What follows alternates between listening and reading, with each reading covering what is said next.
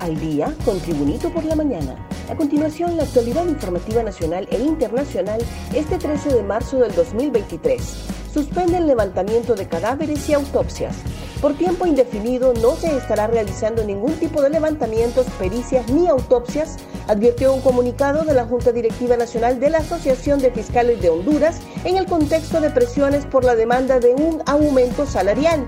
El levantamiento de pericias y cadáveres en la escena del crimen es la diligencia técnica más importante del inicio de una investigación criminal en la cual el Ministerio Público se presenta al lugar de los hechos e inicia la búsqueda de indicios y evidencias que ayuden a descubrir al autor del hecho punible.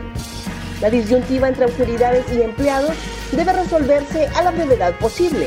Empleados aseguran no haber recibido incrementos salariales desde hace 10 años, mientras que las autoridades aseguran lo contrario. Con vehículos, armas y militares refuerzan el escudo terrestre contra el narcotráfico. Las Fuerzas Armadas, a través del Ejército, reforzarán el escudo terrestre con dotación de vehículos todoterreno, armamento y más personal para frenar el narcotráfico a gran escala en la Mosquitia, gracias a Dios, uno de los sitios más utilizados para la descarga y transporte de droga, sobre todo de cocaína. El comandante de la Fuerza del Ejército, general Roosevelt Hernández Aguilar, en una entrevista con la tribuna explicó que dotarán de vehículos para que los militares tengan una movilidad más expedita y mayor alcance, con la intención de mantener control y dominio del terreno. De esta manera, desde donde esté el destacamento militar hasta 50 a 100 kilómetros de distancia, ellos podrán ejercer presencia. Entes de seguridad rinden cuentas hoy. Titulares de la Secretaría de Seguridad, Policía Nacional y de la Policía Militar del Orden Público rendirán cuentas esta tarde en Casa Presidencial tras ser emplazados por la presidenta Xiomara Castro ante índices delictivos y tasa de criminalidad, entre otros malos resultados.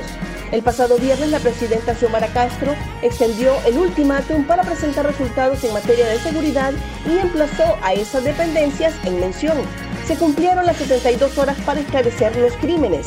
El próximo lunes 13 a las 6 de la tarde deben presentar resultados y propuesta para detener la escalada de la violencia, escribió la presidenta hondureña en su cuenta de Twitter. Un repaso al mundo con las noticias internacionales y Tribunito por la mañana. Biden asegura que el sistema bancario estadounidense es seguro. El presidente de Estados Unidos, Joe Biden, mandó un mensaje de tranquilidad este lunes a los estadounidenses al recalcar que el sistema bancario del país es seguro y aseguró que los clientes de los bancos Silicon Valley Bank y Signature Bank tendrán sus depósitos.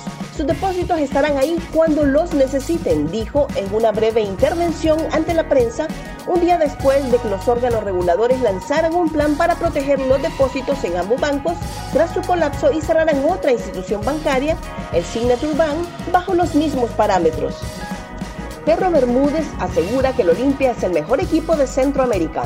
El reconocido narrador mexicano Enrique Perro Bermúdez se rindió en elogios para el plantel y cuerpo técnico de Olimpia al asegurar que hoy por hoy el conjunto hondureño es el mejor equipo de Centroamérica.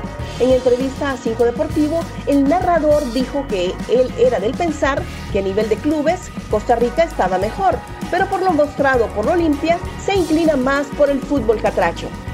Más noticias nacionales con Tribunito por la Mañana. Canciller descarta que haya militares de Cuba y Venezuela como asesores. El canciller Eduardo Enrique Reina descartó que militares de Cuba y Venezuela estén infiltrados en el territorio nacional. Es completamente falso. Honduras mantiene magníficas relaciones con todos los países que tiene amistad. Estados Unidos, Europa, Venezuela, Cuba y Brasil, afirmó el canciller.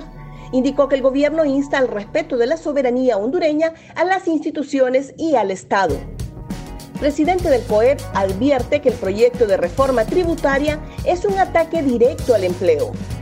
El presidente del Consejo Hondureño de la Empresa Privada, Mateo Gibrín, consideró que el proyecto de la reforma tributaria que envió el Poder Ejecutivo al Congreso Nacional es un ataque directo al empleo y la inversión en el país.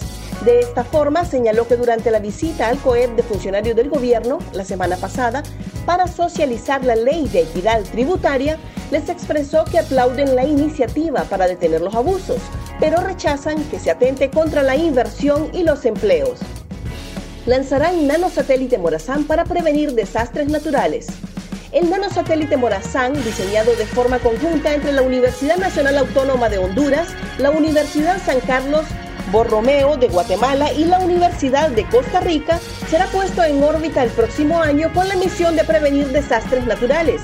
Tras la presentación de los avances del proyecto en una serie de conferencias, estudiantes, académicos y cooperantes manifestaron altas expectativas para que a partir del 2024 pueda ponerse en órbita el satélite con el nombre del prócer centroamericano Morazán con el fin de brindar información para prevención de desastres en la región. Gracias por tu atención. Tribunito por la Mañana te invita a estar atento a su próximo boletín informativo.